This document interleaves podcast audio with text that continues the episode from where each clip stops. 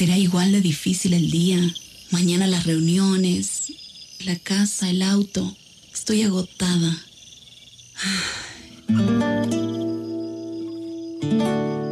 No importa cuántas cosas me hayan angustiado hoy. Me acercaré a Él porque Él tiene descanso para mi alma y mi mente.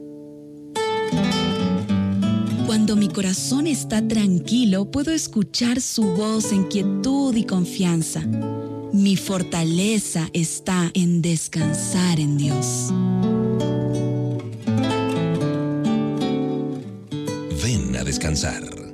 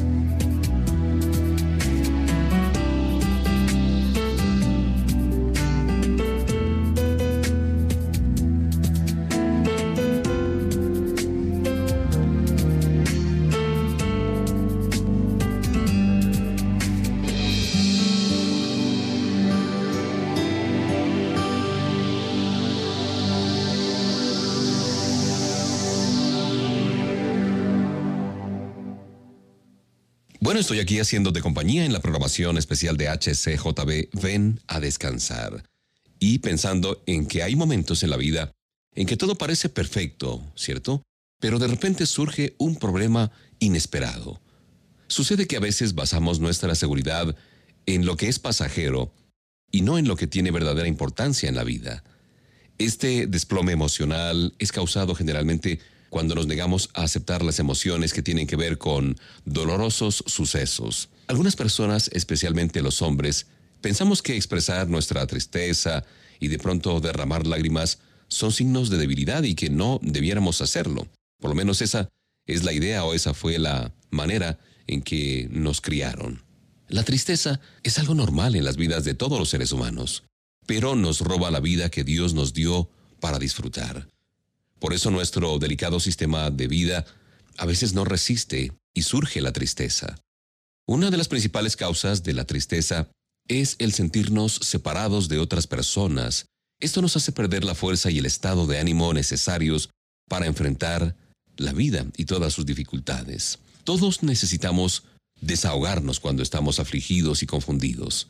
El no poder contar con un familiar, con un amigo íntimo, con quien abrirnos y confesar la angustia que tenemos por dentro, puede causarnos una insoportable depresión y un profundo dolor en nuestro corazón. Es cierto, no podemos evitar las tristezas que produce esta vida, pero sí podemos aprender a enfrentarlas y convertirlas en oportunidades para madurar en el crecimiento de Papá Dios. Dios nuestro Creador nos ama y nos da la posibilidad de vivir en paz, de reconciliarnos con Él, lo que nos da la fuerza para rehacer nuestras vidas. Y esta fuerza que nos da el Señor nos permite hallar las soluciones a los problemas de la vida y aprender a usar nuestras crisis para encontrar en Él, en Jesús, en Dios, nuestra paz. Así es que tú que me estás escuchando, no estás solo, no estás sola, ni siquiera en los peores momentos de tristeza, como en una crisis. Yo oro por ti para que el Señor nos muestre su amor a través de Jesús de Nazaret, nuestro Salvador. Entonces podremos caminar calmadamente con Él, confiados en el poder de enfrentar la vida con entusiasmo. ¿Tienes alguna persona de confianza con quien puedas llorar? Cuando estás afligido, ¿cómo te desahogas? ¿Con Dios? Recuerda lo que dice el libro de Job 16, 19, 20. Alguien debe haber en el cielo que declare a mi favor, que interprete ante Dios mis pensamientos para que Él vea mis lágrimas.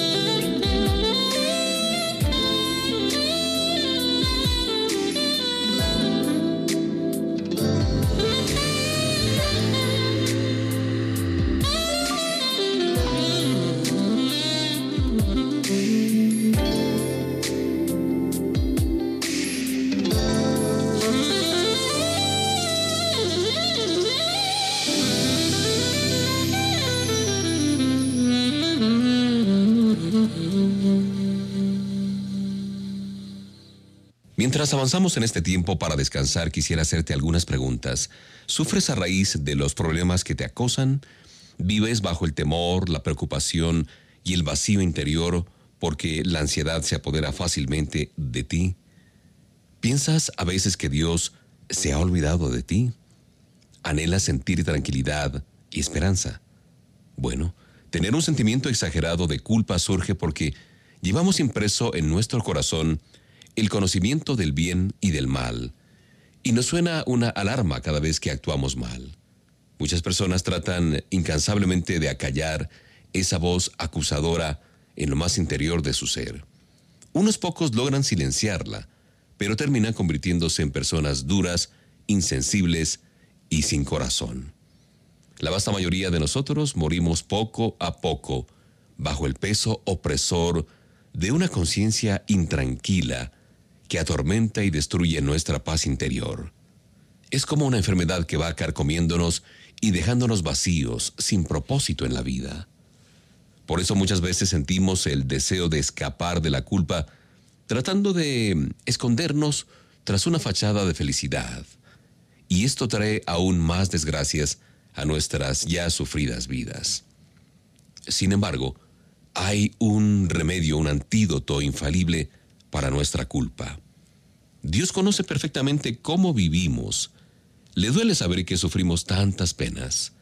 Su profundo amor hacia nosotros lo llevó a enviar a su Hijo Jesucristo para que gracias al significado de la cruz y la tumba vacía, confiemos en su perdón y compasión eternas. Él nos libera de nuestros temores, de nuestras dudas ante la vida, dándonos su paz, esa hermosa paz que sobrepasa todo entendimiento. Sería bueno que tú y yo reflexionemos en algo. Cuando estés cara a cara con lo que pareciera imposible de resolver, piensa en la bondad y la paz que Dios te ofrece. Acéptalas y podrás vivir con una tranquilidad que nunca habías experimentado. Padre Celestial, nadie sino tú y yo sabemos lo malo que hemos hecho. Nuestra conciencia no nos deja tranquilos y a veces dudamos de tu perdón. Señor, dinos que tu amor es más grande que nuestra maldad y que puedes devolver la paz espiritual a cada uno de nuestros corazones. A lo mejor sufres por alguna conciencia intranquila, eres rencoroso rencorosa. ¿Cuándo fue la última vez que pediste perdón a Dios o a alguien que has ofendido? Son preguntas para hacernos en este tiempo. Recuerda lo que dice 2 Corintios 5, 20, 21 la palabra de Dios. Así pues, en el nombre de Cristo Jesús, les rogamos que se pongan en paz con Dios. Cristo no cometió pecado alguno, pero por causa nuestra, Dios lo trató como al pecado mismo, para así por medio de Cristo Jesús, librarnos de la culpa. Los niños que juegan, el teléfono que suena, el café que está listo, las tareas que no esperan, la vida que sigue y la esperanza que no acaba. HCJB está contigo en todo momento. Es tu compañía. Es la voz que te desafía y anima. Es la voz que tiene un consejo oportuno para ti. Gracias por ser parte de nuestro ministerio. Gracias por orar, por ser donante de HCJB. Visita nuestro sitio web hcjb.org, hcjb.org y descubre más para tu vida. Descubre que en Dios hay esperanza.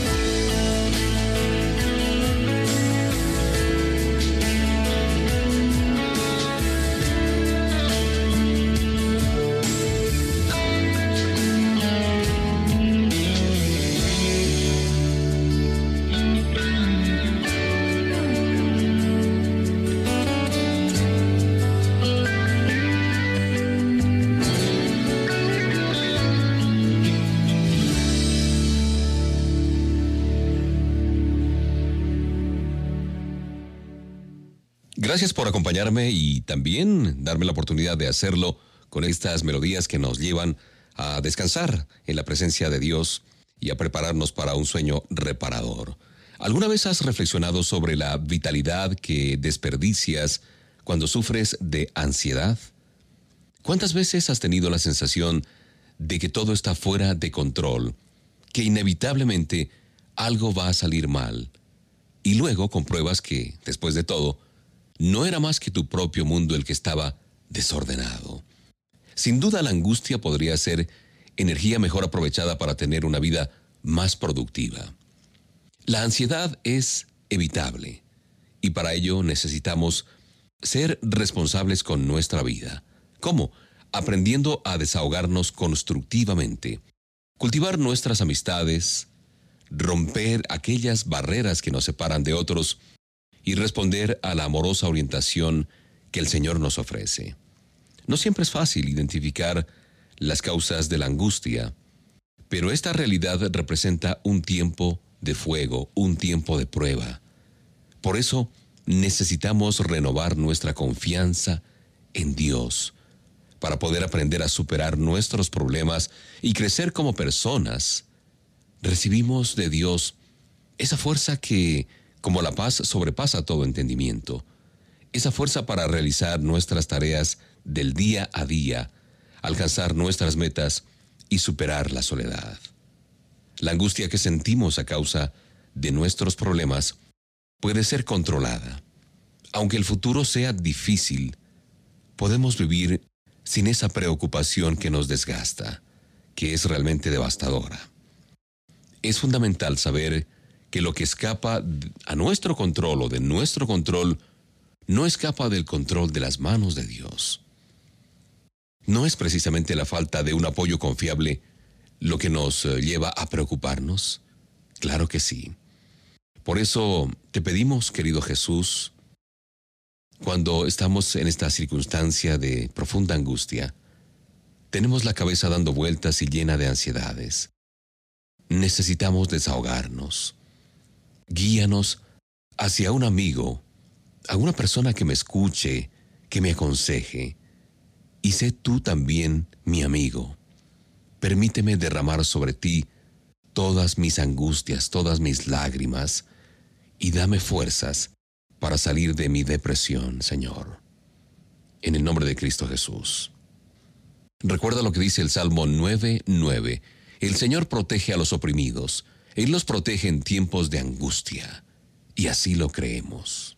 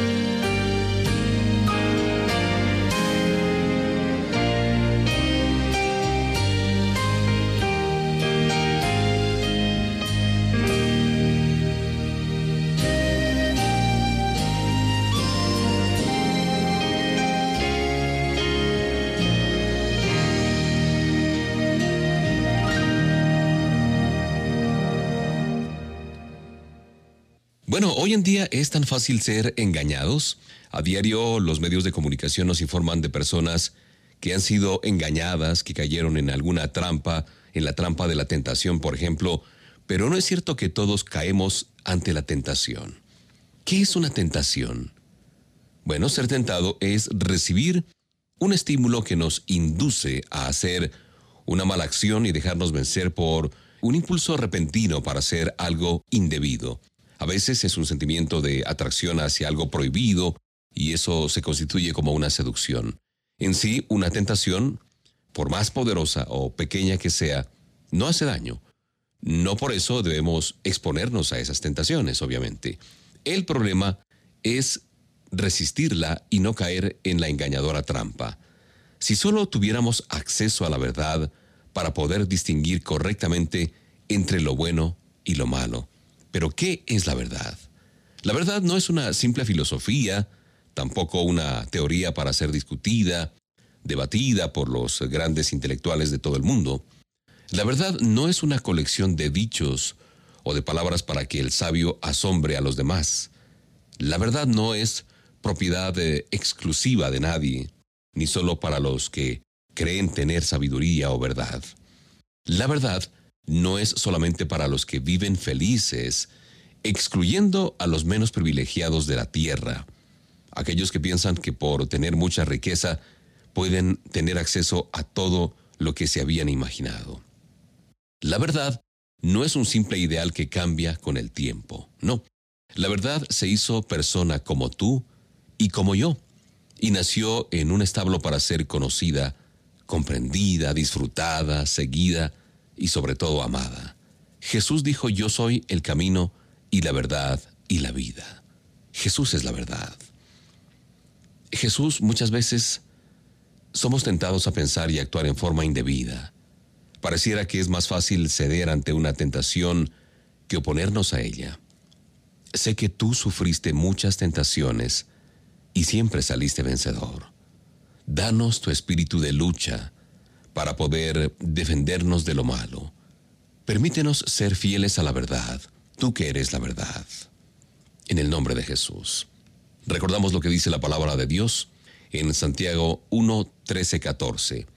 Cuando alguno se sienta tentado a hacer lo malo, no piense que es tentado por Dios porque Dios ni siente la tentación de hacer lo malo, ni tienta a nadie para que lo haga.